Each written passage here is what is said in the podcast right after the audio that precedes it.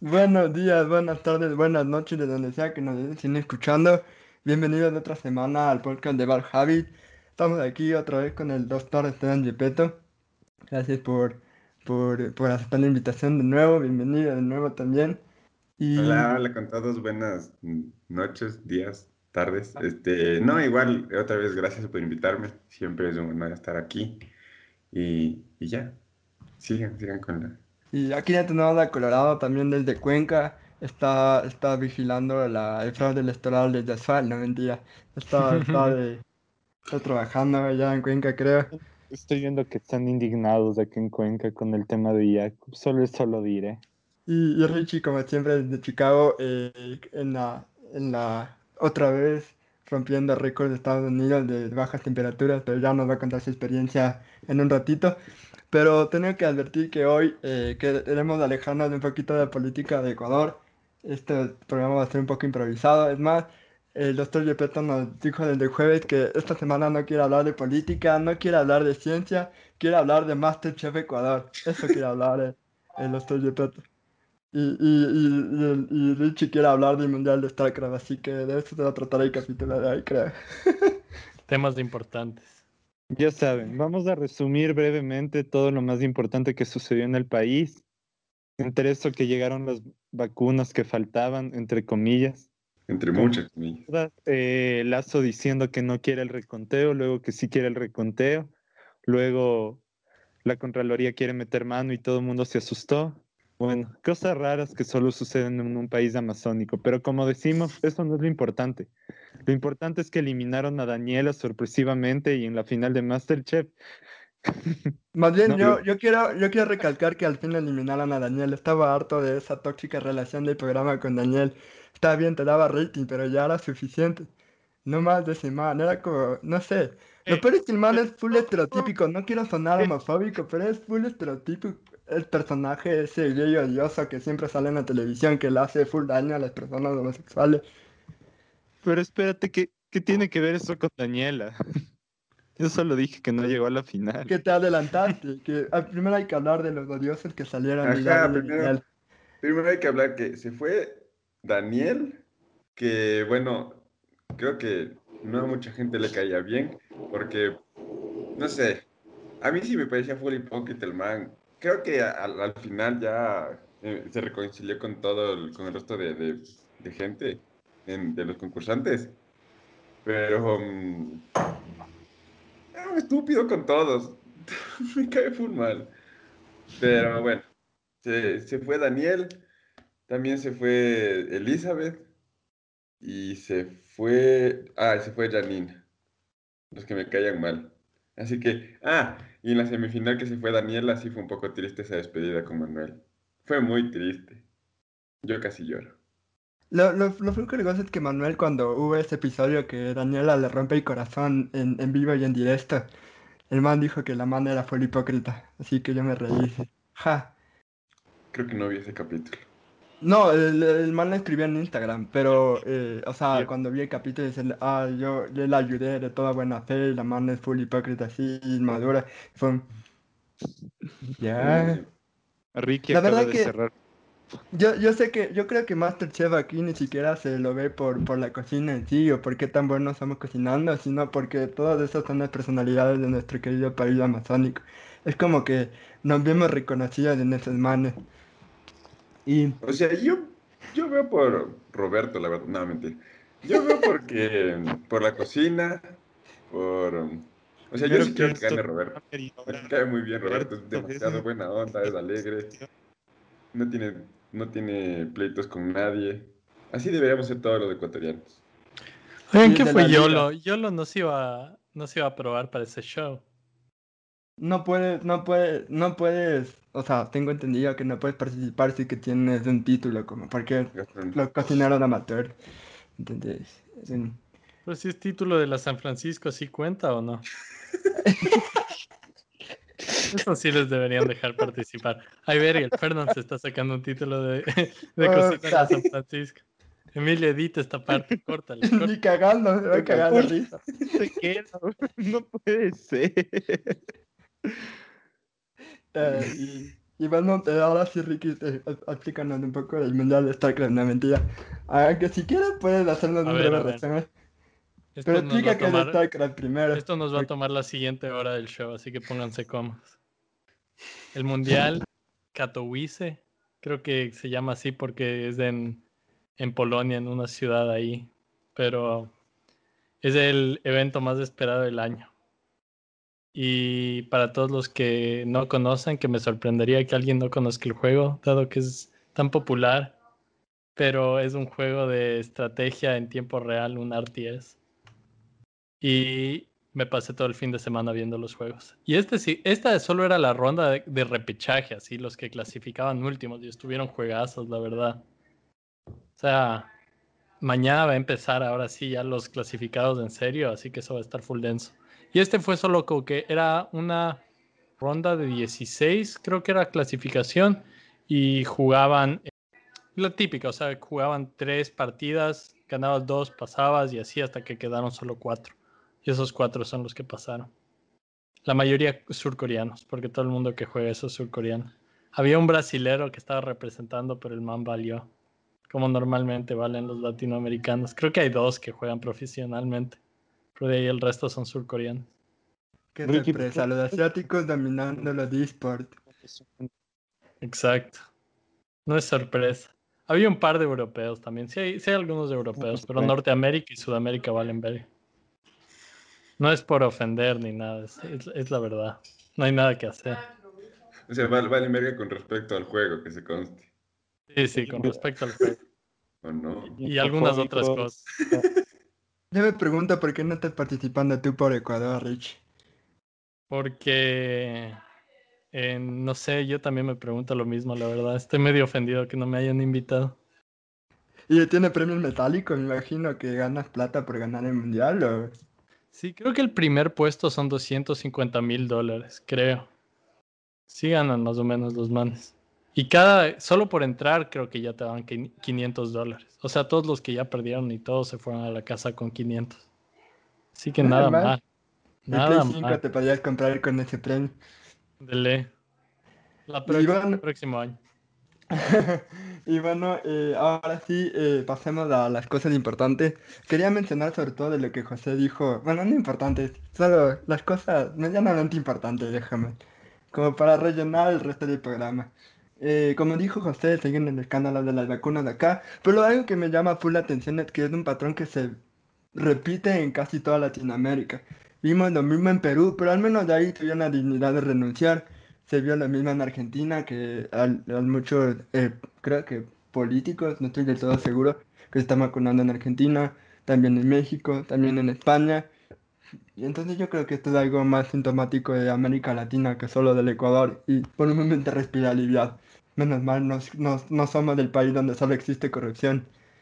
Ah, sí, tengo que preguntarle la opinión al Estadio Preta sobre esas, eh, sobre qué ocurrió en la primera vuelta, que qué opina de todo el lío que hizo, cuál es tu opinión sobre el voto útil y todo eso, quiero saberlo. Cierto Ah, tú no vale, estuviste vale. todos estos episodios, desde que empezó nuestros, nuestro purgatorio, aquí esperando a que se acaben las elecciones. A ver, primero que nada, quiero decir que estuve en el, en el directo y espero, ya, ya, ya voy a ver si es que les ayuda la próxima en el directo para... Porque me pareció full raro, no sé qué pasó ahí, pero bueno. Necesitamos, ajá, tú tienes que estar ahí y si no, tenemos que tener a Ramón ya listo, así de turno, para arreglar cualquier problema técnico que tengamos la próxima. Pero de ahí, o sea, asumo que ya la próxima vez va a estar full bien, así que no, no me preocupo. Em, segundo, ah, disculparme con, con todos porque no les, no les ignoré la, ant- la anterior semana, solo hubo un inconveniente personal y no le respondí el mensaje. Pero nada más, solo pasó eso. Este, mm, ah, sí, ahora sí. Yo creo que a mí eso del voto útil, de que, ah, sí, voten por, por Lazo porque está en segundo lugar. Primero, a ver, de parte de Lazo fue un- una buena, una buena estrategia, porque ganó por votos así. Pero en general, me parece, mm, no sé, cobarde de la gente votar así. Oye, yo sé que mucha gente piensa que es lo contrario, que es que apoyan a esas personas que dicen que se sacrifican por el voto útil, que dicen, es, o sea, hay que votar por Lazo porque ya es el, el único que puede hacer, eh, ¿cómo es? Eh, le puede pelear al, al, correísmo y todo eso. Entonces, joder. Entonces, por ese lado sí me, no sé, no estoy muy de acuerdo porque el, no, no votar por alguien que tú, que, no, que tú crees que es un buen candidato me parece una estupidez. O sea, si tú sigues una, una línea de pensamiento, crees en esa línea de pensamiento, votas por eso, no vas a votar por lo que los demás te digan que votes. Te estás, o sea, prácticamente tu opinión no está contando, sino dicen, vota por Lazo porque sí, porque el menos peor. No, es, está mal. Piensa un poco por ti mismo, vota por quien tú creas y si crees que en serio es un muy buen candidato o estás de acuerdo con la mayoría de, su, de, sus ideas, intenta esparcir eh, a ese candidato. La mayoría de las personas solo conocía a Arauz y Lazo, pero, mm, pero capaz si es que más gente decía, yo qué sé, la gente que, la gente que votaba por Herbas decía, no, es que mira, Herbas tiene esta idea, esta idea, esta idea, y, esparcían esa, mm, esparcían el, o sea, el, el, conocimiento no es, como que la popularidad de Herbas, aumentaban la popularidad de Herbas. Capaz teníamos un, una final, una, una segunda vuelta de Herbas contra Arauz, o Freile, o yo qué sé. Pero, mm, yo, bueno, y viendo las consecuencias. Un, tenemos a mi humilde opinión, dos malos candidatos a la, en, la, en, segunda vuelta. Y ahorita, ahorita sí, ahorita sí toca votar por el menos peor. Cuando, cuando posiblemente pudimos tener un buen candidato de los 16 que eran, capaz uno ahí que era bueno, pero no, nos quedamos con Lazo y Arauz. Entonces, para la próxima, las próximas elecciones, que esto al parecer ya es muy tarde, si les digo, piensen por ustedes mismos. O sea, si van a votar por una persona, lean su, lean su, su campaña. O sea, no se dejen influenciar tan fácil. Yo sé que la mayoría de, de personas vota solo por, por popularidad de... Me dijeron que Arauz va a hacer esto. Me dijeron que Lazo va a hacer esto. Pero no, o sea, el voto no tiene que ser así. Investiguen. si, van, si votan por Arauz Lazo, Arauz o Lazo, que sepan por qué votan. Voto por Lazo porque no me siento seguro y dice lo de las armas, ya, de acuerdo. Es una opinión que yo no comparto, pero si tú piensas eso, está bien. O sea, es tu opinión. Voto por Arauz porque quiere esos mil dólares, bueno, ya, todo bien. Pero no, no votes porque el único que le puede hacer competencia a Correísmo. O sea, la próxima, por favor, piensen y entonces esa es mi opinión del voto útil.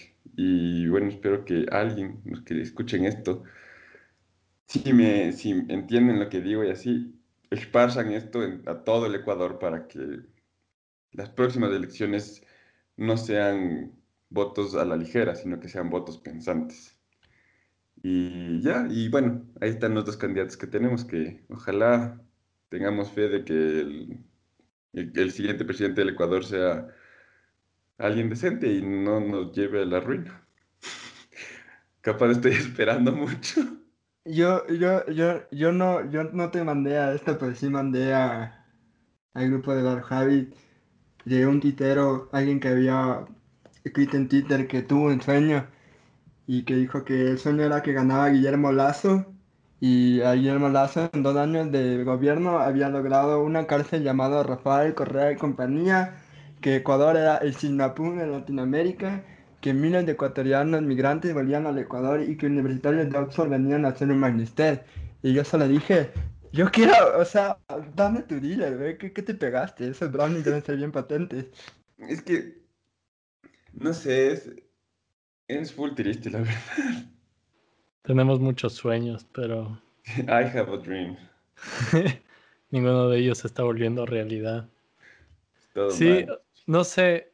Yo creo que algo que me choqueó full fue cuando estábamos viendo el, gasto de cada candidato en publicidad en Facebook, que obviamente no es representativa por, digamos, el, fondo de la campaña en general o tal vez eh, de la, siquiera de la publicidad en general, pero eh, Lazo le superaba a los candidatos, pero de largo. O sea, no me acuerdo cuánta era la diferencia, pero era una diferencia fácil, tal vez de el doble al, al, que le seguía y de ahí al resto de candidatos cinco veces más o algo así, por decirte. Y cuando hablamos de votar de manera tal vez eh, basada en tu propia, digamos, investigación o convicciones políticas y entendiendo qué es lo que eh, crees que sería mejor y basado en eso escoger un candidato en vez de solo tomar, digamos, la opinión pública o tal vez lo que hayas visto, escuchado en los medios y decir, bueno, voy a votar por eso, la realidad es que eh, la gente no vota así simplemente porque eh, tú estás expuesto a información a través de medios específicos y esa es la forma en la que las personas a la final forman su opinión también.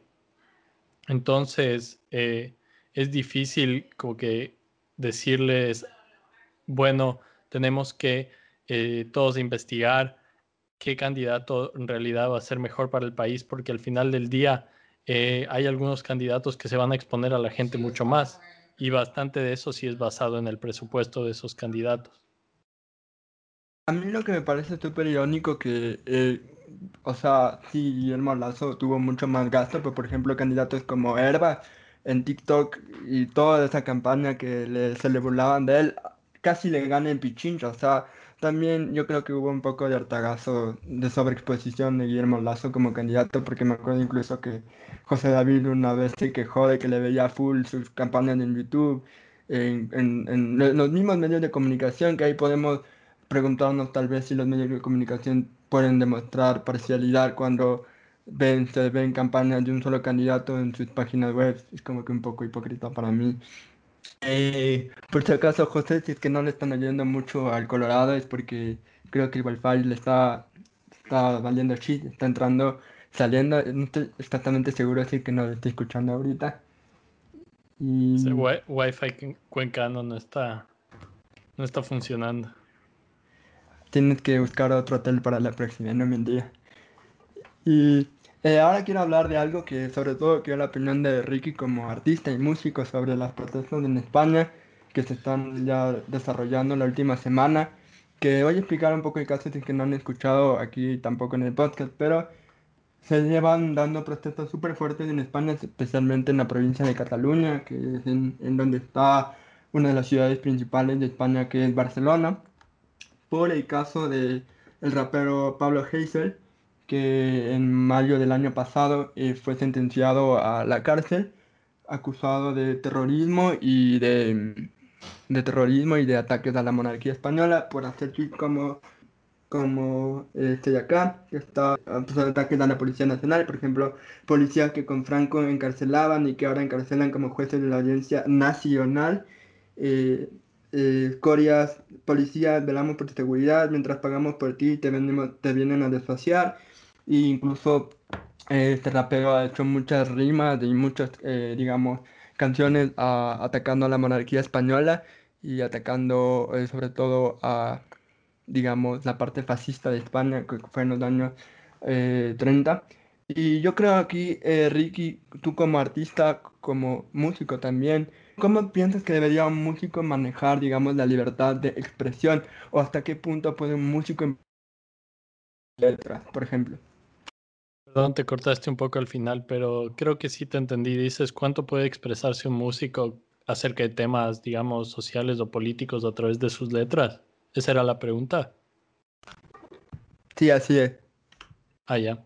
Yo creo que eso depende de cada persona, o sea, cada músico, la verdad porque cada género musical tiene diferentes intenciones y obviamente música que, o sea, literal existe el género, no de música protesta, pero en este caso podemos decir más generalmente la música que, digamos, protesta algún tipo de problema social, por así decirlo, ¿no? Entonces, en esos casos, el punto de la música en sí es tratar estos temas Así que no debería haber ningún tipo de restricción acerca de lo que hablan en las letras, porque ese es el punto. Ahora, si es que estás haciendo música comercial y quieres tratar algún tema como esto, se va a hacer mucho más difícil, complicado tal vez llegar a tu audiencia, porque la gente ahí eh, muchas veces está escuchando música por otros propósitos, ya sea tal vez para bailar, ya sea tal vez solo para tener algo en el fondo que puedas más o menos distraerte, para concentrarte, lo que sea. Pero hay música que cumple varios propósitos y obviamente, yo que sé, un reggaetón o una bachata que las letras sean como que protestan, no, no, no digo que no puedas, o sea, puedes hacer lo que quieras, pero eh, no diría que va a funcionar porque el, el contexto social en el que se crea esa música y en el que muchos de los otros artistas de ese género están escribiendo no es el de generar, eh, digamos, conciencia acerca de algún eh, de alguna idea política o social. Así que digo que depende un poco del género, pero que al final del día, si es que ese es el objetivo de algún músico, entonces no debería haber nada de restricción acerca de lo que pueden o no pueden decir en su música. Aparte, el rap sí es un género que por historia eh, es parte de la música protesta. O sea, tenemos que ver el rap, en, por ejemplo, en la cultura afroamericana en los Estados Unidos es muy importante. Y también en Latinoamérica, si no estoy mal, también es bastante importante el, el rap, si no estoy mal. Claro, sí, eso, o sea, empezó y no conozco suficiente la historia, así que no te podría decir, pero yo de lo que entiendo es que el rap, como mucha de la música afroamericana acá en Estados Unidos, tiene conexiones a lo que era eh, la protesta de grupos que han sido marginalizados aquí en Estados Unidos, desde empezando en la esclavitud con la música gospel y eh, todos los cantos que eh, ellos trajeron y danzas que eran parte de la cultura africana, que después empezaron a, combinar con la música más que nada religiosa cristiana, que ahí es donde empieza a aparecer el gospel, pero también con el blues, todo eso. Y parte de eso también era la tradición oral que luego, después de muchas generaciones y varias otras cosas que suceden, se empieza a transformar en lo que es el rap, ¿no?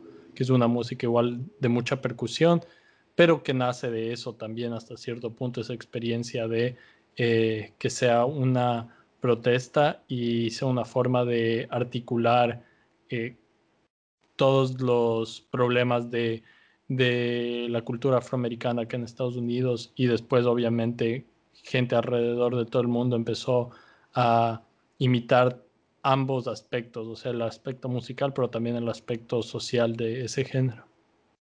Perfecto, ahí sí tienen una lección histórica sobre el rap y como la verdad es súper eh, bastante caso de ejercer porque especialmente en Cataluña donde hay mucha eh, resistencia a la monarquía española, tanto por el contexto histórico, por todo lo que pasaba últimamente en Cataluña, mucho antes del COVID con eh, los deseos de independizarse de una parte de la población catalana para independizarse de España.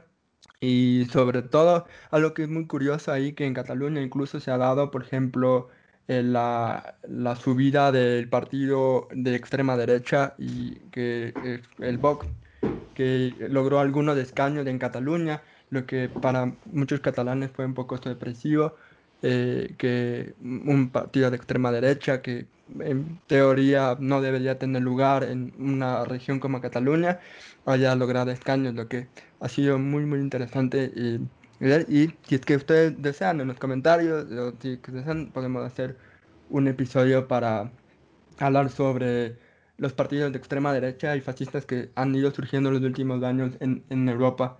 Ya para entrar un poco a la sesión de ciencia, más bien quiero inaugurar la sesión de ciencia hablando sobre lo que está pasando últimamente en Estados Unidos, eh, que otra vez creo que está rompiendo, no estoy seguro si ya lo rompió, pero eh, están rompiendo el récord de temperaturas bajas. Eh, Texas está hecho pedazos y Ricky no nos va a poder hablar un poco de eso. Y otra vez estoy volviendo a ver ciertos comentarios en ciertas redes sociales de que ven estos temperaturas bajas y dicen, ¿cómo podemos hablar de cambio climático si estamos viviendo las temperaturas más bajas?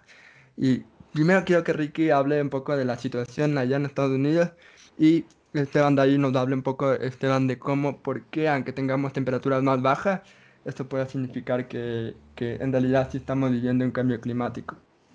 Yo estoy en Chicago, entonces es diferente el tema, aunque aquí sí hemos tenido bastante nieve y algunas tormentas de estos días, pero el problema es que estas tormentas de invierno han llegado a otros estados donde normalmente no tienen climas tan fríos y no, no saben, no están preparados para afrontar. Ponte ahorita, aquí está cayendo full nieve, hay unos vientos fuertes, todo, pero la ciudad está preparada. O sea, empezando desde los camiones que limpian las calles, que ponen sal para que se derrita la nieve, hay bastante preparación y no se diga al tema de tuberías, de eh, la energía eléctrica, etcétera, etcétera. Todo está diseñado para poder aguantar estos inviernos, porque es algo que pasa cada seis meses, esencialmente. O sea, que el invierno dura prácticamente unos cinco o seis meses, o es largo.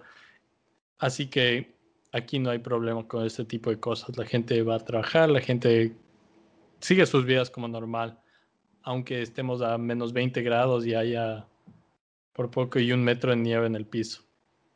Pero en lugares como Texas, que empezó a caer nieve eh, la semana pasada y estaban temperaturas súper frías, todo sub-cero así.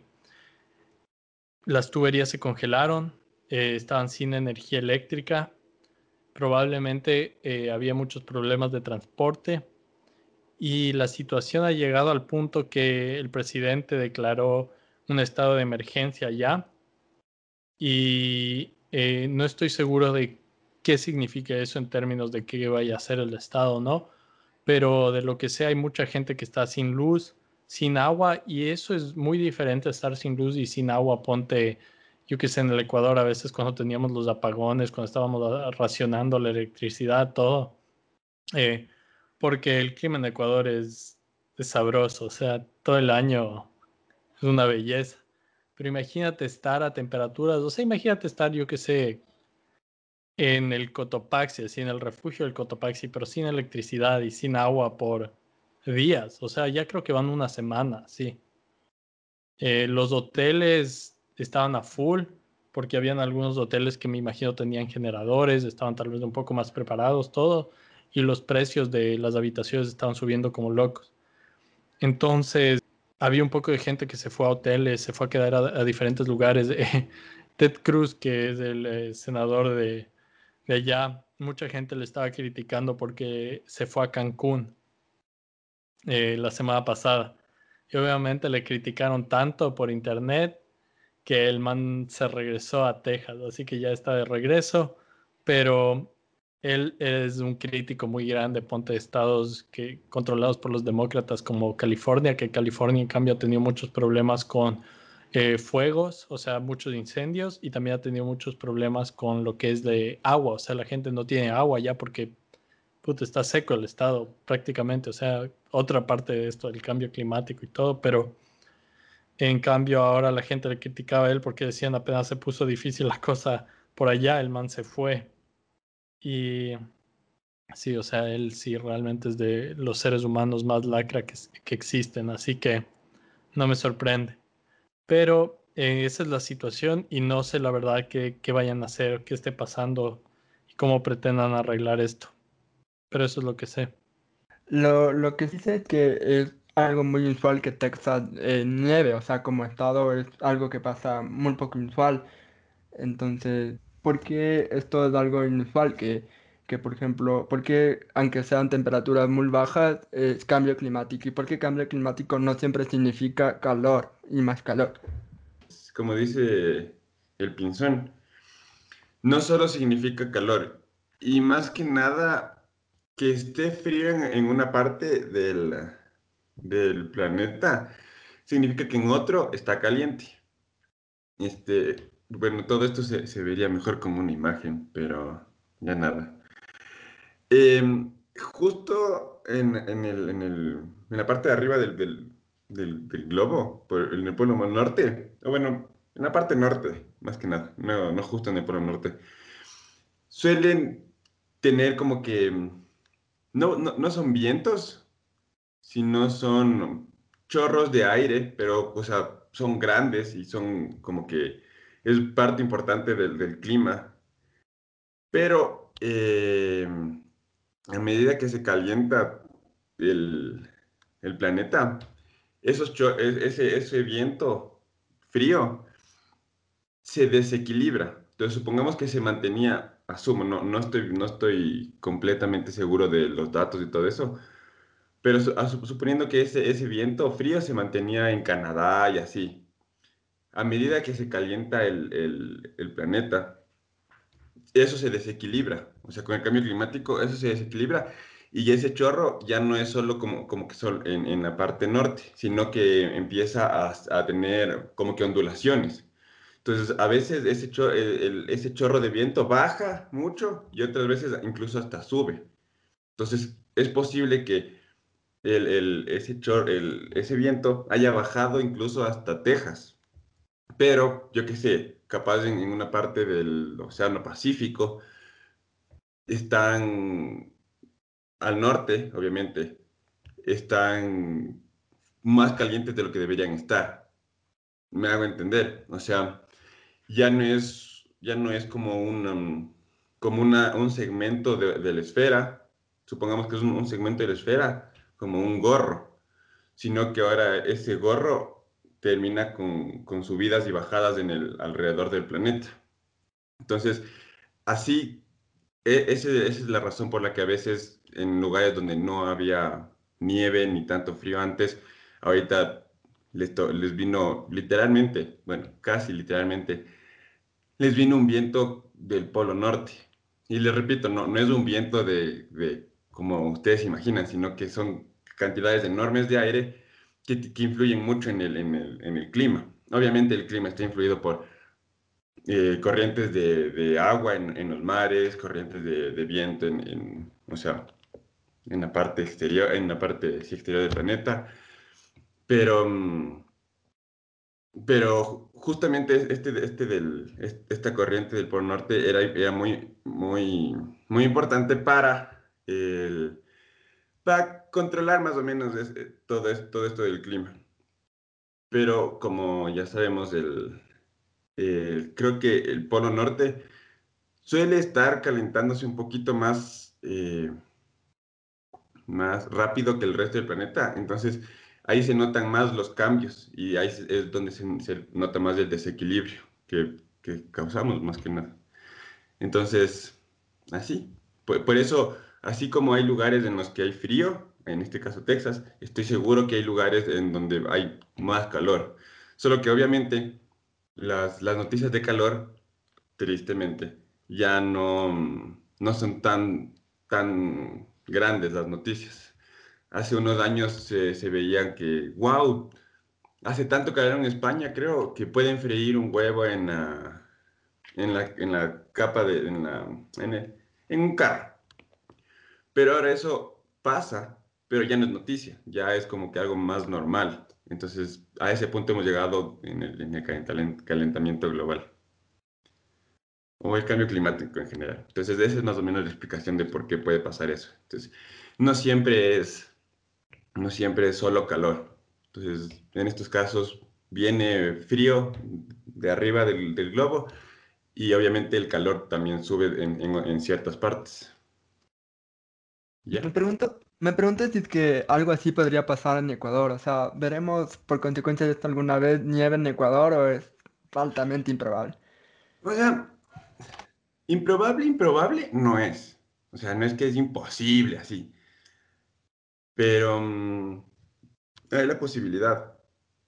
No, e Ecuador, o sea, tiene la ventaja de estar en el, en el, um, en el Ecuador, vaya la redundancia.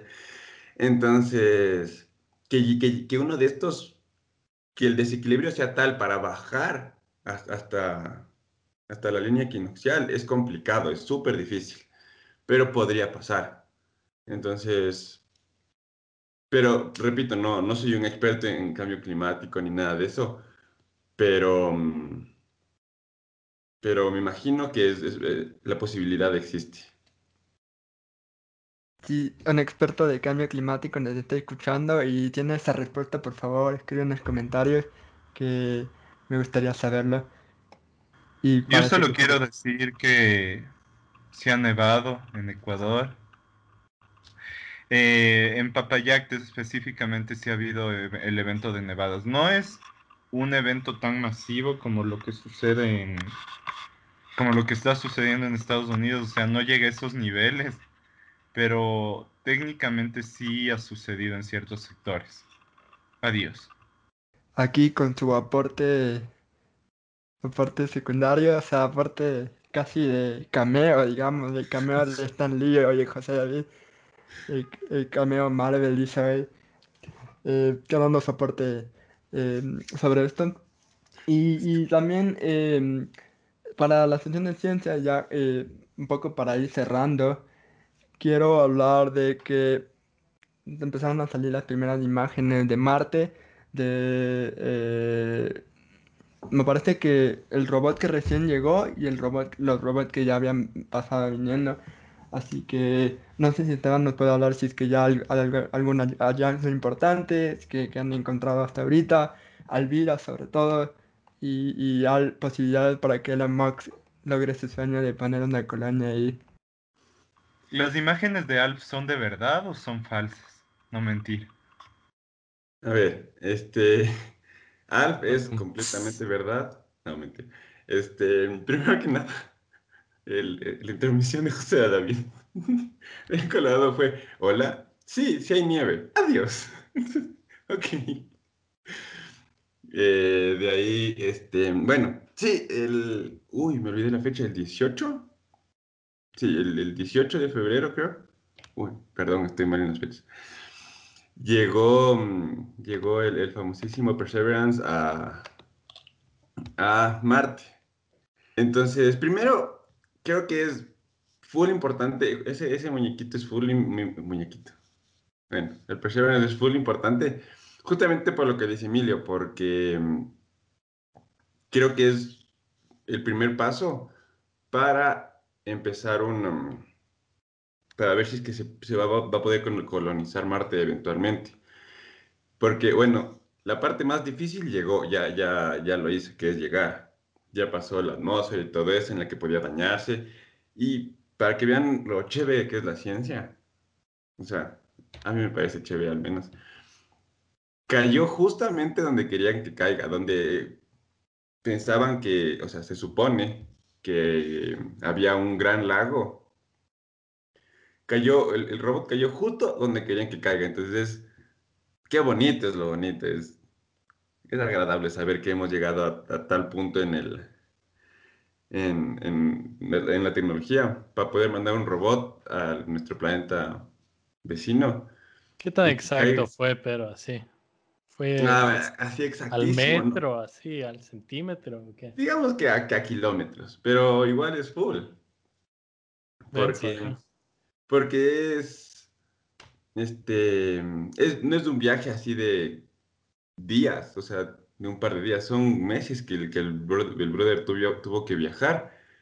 Llegó y, y se calculó tan perfecto para que caiga justo ahí, es, es hermoso. Ahora, la parte, como les dije, la parte difícil ya está. Entonces, ahora hay que, mm, ahora tiene que empezar el trabajo. Creo que, creo que va, este trabajo va a durar ocho meses, que es cuestión de verificar si es que alguna vez hubo vida en Marte, recoger piedras y ver y probar cosas, eh, probar, hacer pruebas con oxígeno allá. Tengo entendido que esas son la- la- la las, las mayores pruebas que va a hacer. Entonces, justamente, si es que hubo, si es que hubo vida en Marte, primero mm, va a ser un poco, ah, o sea, nos asustadizo eso porque cagados, si es que hubo y qué, o sea, nos vamos a preguntar qué pasó con esa vida y todo. Em, y lo otro, lo del oxígeno, es para ver si es que eventualmente vamos a poder colonizar Marte y así hacer el sueño de, de Musk realidad, en, de lo que ya le falta solo nueve años. Entonces, estamos, sí. ¿Hay buena razón para creer que alguna vez hubo vida allá o solo dicen como que, bueno, nos toca, ya estamos ahí, veámoslo así por si acaso? Eh, sí, porque Marte está, mm, está justo en, en- a una distancia no ideal para nosotros, pero en la que podría desarrollarse vida, eh, eh, o sea, una estancia del Sol, perdón, en la que podría desarrollarse vida. Y bueno, se, cree que antes hubo agua líquida en la superficie. Entonces creo que eso, eso podría ayudar un poco al, proceso de que se dé vida. Así como que vida como los humanos y cosas así, es, es muy improbable, pero cuando se habla de vida capaz se habla de microorganismos, cosas así. Pero es, es un gran avance eso. El, um, De ahí, este, ah, ya. Entonces, eso, eso es todo lo que voy a decir. Qué buena forma de maquillar y que se olvidó totalmente de lo siguiente, pero no importa. Yo sí tengo una pregunta y era eh, eh, que se me olvidó y cagarme de risa de esta mierda, contagiada de la vida. Eh, ah, sí, este, este, este robot, o sea, este, digamos, no es un robot, es una... O sea, ¿sí es un robot o es, un, como carrito? No sé qué es un robot, carrito. Eh, entonces me imagino que funciona con inteligencia artificial o lo controlamos nosotros desde el, planeta Tierra. Tengo, o sea, es un poco de ambas. O sea, una inteligencia, a ver, una inteligencia artificial es más que nada, o sea, va a ayudar allá a, um, controlar ciertos parámetros, pero normalmente de aquí le, le, vamos a estar controlando. Solo que tenemos un, un retraso de unos ocho minutos, capaz, o sea, lo que le, las instrucciones que le mandemos va a tener un retraso de 8 minutos. Ahí, sobre la vida, yo pensaba que todo lo de la, esa película de El Marciano con Matt Damon y que todo eso que pudo eh, crecer plantas con su, con su caca, yo pensé que eso era basado en la vida real. Si es que no he visto esa película, el man lo grabó ¿no? con su propio leche, lo que fue algo muy interesante. Yo pensé que eso eh, estaba basado en datos científico. No, o sea, a ver, siendo estrictos, todos, todos, o sea, sí, sí, se puede usar muchas cosas. Tengo un amigo que quería usar las heces de, de las personas y las vacas en el campo para calentar el agua. O sea, que creo que era un proyecto de la universidad. Era para generar bio, era gas. Ajá. Biológico, sí me acuerdo. Entonces, entonces, en general, en general tus, tus, tus popos, tus, tus bolitas, sí pueden servir para muchas cosas. Entonces, creo que sí se, sí se puede. Lo que, lo, que se, lo que se intentaría hacer en Marte, más que nada, es, es o sea, como que hacer que se cree una, una, no estoy seguro de los términos porque, repito, no soy un experto, pero una, una biosfera agradable para el ser humano entonces, imagínense que, pues esto se puede comparar con un experimento que se hizo hace mucho tiempo. Se puso una planta en una, en una botella, de transparente, obviamente. Se la regó un chance, creció, la regó por última vez y le tapó y le puso en el sol. Esa, esa plantita no se murió. O sea, le, le dejaron años y no se murió porque dentro de la botella creó un, ambiente perfecto en el que la plantita podía sobrevivir sola. Qué es? Ajá, es súper chévere. La, planta hizo como que un, no, no sé la palabra, así que le voy a decir ambiente, en la que obviamente no llovía, pero mm, como que se mm, empañaba el resto de la botella eh, cuando caía y se, como que se, se mojaba a sí misma. Entonces, cosas chéveres. Era interesante. y eso es lo que se intenta hacer en Marte. Tengo entendido. Entonces... se mojaba, no entiendo. Típico pinzón. con sus patanadas. Pero te me estás diciendo que incluso las cagadas de Lenin Moreno pueden servir de algo. Ok, ese fue el chiste agrio del día. Me voy. Ahí se acaba el cameo, José David. Eh, hablando de esas plantas, me hice acuerdo a este, creo que es un microorganismo que se llama los tardígrados, no sé si lo estoy pronunciando bien, que es el organismo más resistente a la Tierra que le puedes poner en el ambiente más frío y, o más caliente y las manos sobrevivían. Y que incluso se han hecho pruebas de que los manes pueden estar invernados por, según el estudio, por más de 200 años y si les vuelven a dar agua, los manes como que se reactivan. Entonces, me hizo recordar eso como dato curioso. No sé si habías oído algo y estoy de peto acerca de esto. Ah, había escuchado algo, pero la verdad es que de eso no, no, no sé mucho. Entonces, ni idea. Pero creo Oye. que algo había escuchado. Cierto, hablando de cosas random que hemos visto. ¿Viste eso que les enseñaron como que a las lechugas a mandar email o algo así? ¿En A la serio? espinaca, era la espinaca. Científicos estaban usando la espinaca para mandar emails. Y que también estaban haciendo que la espinaca, ¿qué estaban haciendo? No sé, pero la espinaca, no sé qué le, qué le estaban metiendo, pero estaba mandando emails, estaba haciendo full cosas. Déjame ver si encuentro esa noticia. Debería haber, debería haber investigado eso antes de esto, pero parecía, no parecían temas tan importantes como lo de Marte, pero ahora sí estoy intrigado, no voy a mentir. Em, de ahí, algo, algo que quería decirles también. Ah, espera, espera, espera, ya encontré. Es Sí. que los científicos transformaron una lechuga, como que una hoja de lechuga, a, a células como que de un corazón humano, así, que podían latir. Ah, nice. En serio, Má- mándame. Ahora, pues, todo esto podría ser fake news, Claro, por eso te digo, mándame para. pero suena interesante. Claro. Fuente el Mercioc. Ajá, exacto. Y, y nosotros, eh, si se quedaron con intrigas sobre la, la lechuga, al próximo programa eh, les daremos más información. Pueden putearnos en el comentario por no haber investigado lo suficiente, pero Oye, Eh. oye, el próximo programa íbamos a hablar chance del Banco Central. Pero bueno, también podemos hablar de las lechugas. Es un tema interesante. Cierto, antes, antes de que me olvide, para la gente que recién se entera de Perseverance, si, si quieren saber más y, lo googlean, como dato curioso, si googlean Perseverance, eh, les aparecen juegos pirotécnicos por lo que llegó a Marte sin problemas y todo eso.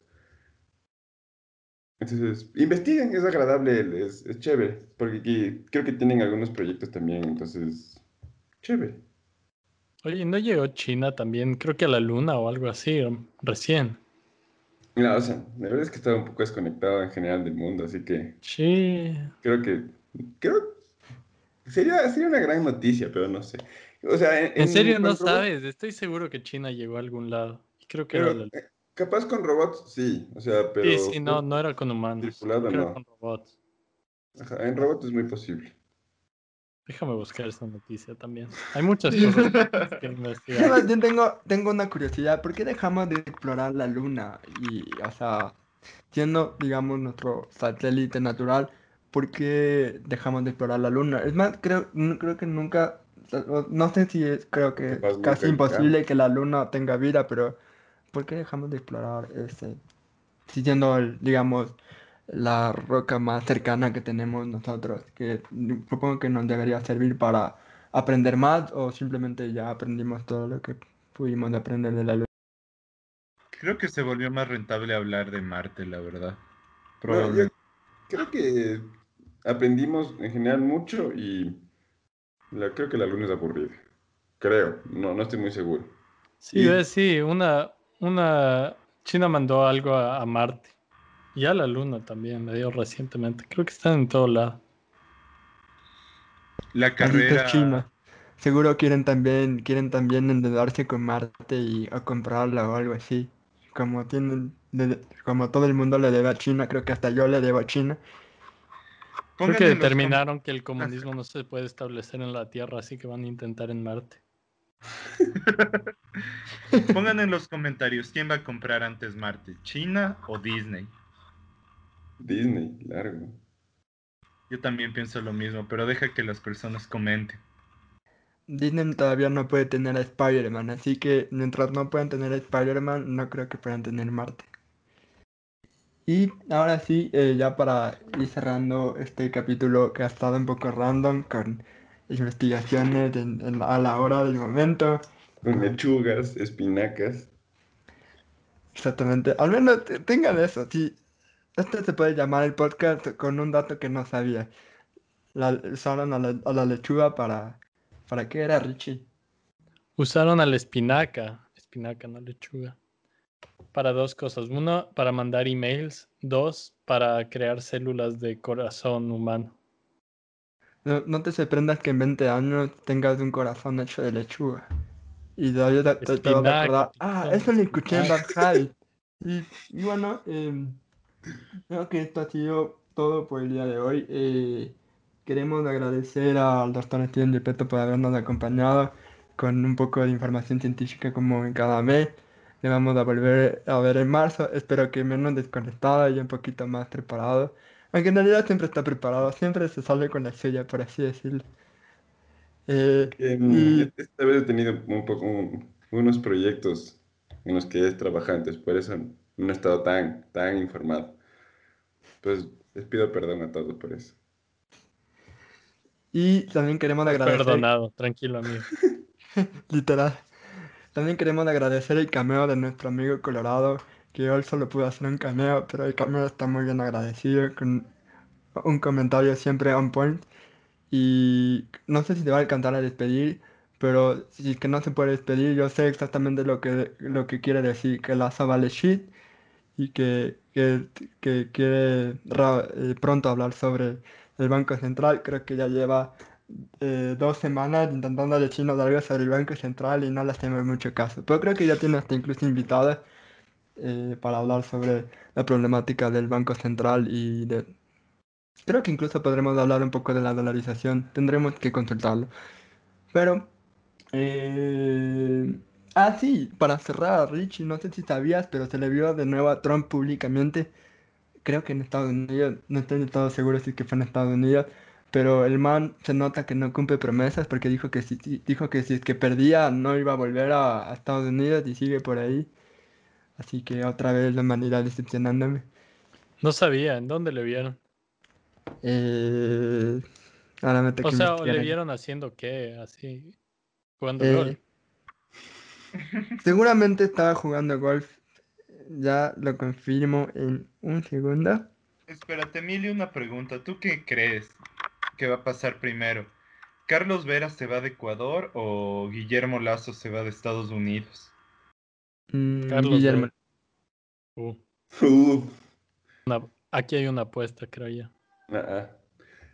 Eso, eso justo, justo me olvidé de mencionar antes. Que ahorita creo que gane quien gane, si es Lazo o Arauz. La cagada es que mm, creo que va a pasar su primer año en como que no persecución política, bueno, capaz que sí. Pero, por ejemplo, si gana Arauz, es posible que se dedique a hacer que Glass salga libre o que Correa, o que Correa mm, regrese, cosas así. Creo que, y si Lazo en cambio gana, se va a encargar de que, que todos esos es mandarles a la cárcel. Entonces, va a pasar full tiempo dedicado a eso y no van a hacer nada útil para el país. Entonces, Sí, lo importante sería que consigan una vacuna más rápido, no sé, Exacto. algunos temas del COVID. Pero En no, lo primero, lo primero que van a hacer es darle, darle justo lo que quiere el público. El público quiere ver a Correa en la cárcel, van a buscarse la forma de meter a Correa en la cárcel. El público quiere ver a Glass libre, van a buscar la forma de hacer de dejar a Glass li- libre. Pero el público se va a seguir muriendo, sí, se va a seguir muriendo por COVID. Gracias, Sí. gracias políticos ecuatorianos, lo hicieron de nuevo.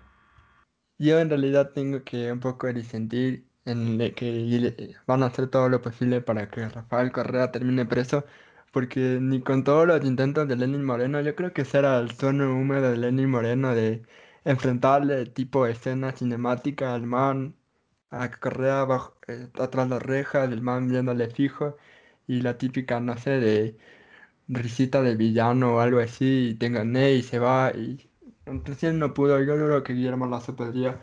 Respondiendo nomás la, la duda de Richie, a Donald Trump se le fue, le fueron vistos en Orlando, asistiendo donde hablará en la conferencia de acción política conservadora. Eh, habló hoy y también iba a ir Pence, pero a la final no fue, así que eso habla de lo mal que quedó este matrimonio Trump-Pence después de la del Capitolio. Yo creo que nunca se llevaron bien, la verdad. Pence era demasiado mojigato para Trump, loco. Trump era conservador entre comillas nomás. Era conservador cuando le convenía, pero en cambio Pence sí es conservador de verdad. ¿Tú eres Team Trump o Pence, Ricky? Confiesa. Puta. Eh, probablemente sería Team Trump simplemente porque el man, aunque sea, era chistoso de vez en cuando. Pence literalmente es un muerto. O sea, no, no tengo idea siquiera. Al man, creo que hay moscas que viven dentro de él, loco. O sea, no, no veo nada rescatable en Pence. Y en Trump ya te digo, o sea, el man, aunque sea, hacía reír de vez en cuando. Yo, yo, yo me sigo preguntando dos cosas desde que Trump se fue. Uno, ¿qué hubiera, qué hubiera pasado con Trump en esta crisis contextos? ¿Cómo hubiera lidiado? ¿Con qué nos hubiéramos reído? Y dos, ¿qué hubiera pasado si Trump ganaba el segundo mandato? ¿Rompía la ley para buscar un tercer mandato? Nunca lo sabremos. Y bueno, con Quise esta... lanzar de nuevo, pero tú tranquilo. A ver, a ver, a ver. No, no me hagas buscar en récord, pero tú dijiste que lo veías imposible. No me parece que cambie de discurso. No me parece. Vas a tener que buscar el récord entonces, Pinzón. No tienes evidencia. No me retes porque soy capaz de buscar todo el enemigo para encontrarlo. No me retes. No, no, mentira. Me da mucha pereza, la verdad. Pero estoy seguro que sí dijiste que era imposible. Yo sé que eres capaz, pero te da mucha pereza, así que... Unos momentos después. Yo creo que el coronavirus le va a agarrar antes del 2024, la verdad. O sea, se salvó esta vez, pero ya una vez que empiece a sentir los defectos a largo plazo, yo no creo que llegue a lanzarse de nuevo al 2024. ¿Por qué nadie me lo dijo?